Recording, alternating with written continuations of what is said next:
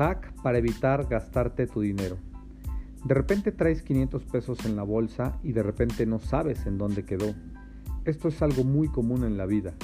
Una idea muy buena es la siguiente. Trata de hacer ahorros que lleven un tiempo determinado. Es decir, invertir en cuentas que sean a plazos más altos. Por ejemplo, 1. CETES a 28 días. 2. CETES 3 meses. 3. Alguna plataforma de inversiones a largo plazo.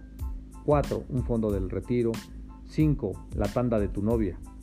El invertir en este tipo de cuentas no te da la oportunidad de retirar tu dinero y gastarlo fácilmente, ya que requiere un tiempo y eso da mucha flojera muchas veces poder retirar.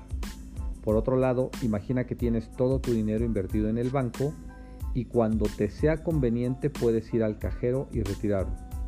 Es por ello que mientras más planeado tengas tus ingresos, mucho mejor y mientras más plazo también. Si deseas hacer este ejercicio, te puedo ayudar a realizarlo. Solo establece el tiempo, el objetivo y la cantidad. Tendrás excelentes resultados. Escríbeme. Saludos. Luis Daniel Verdugo, gmail.com.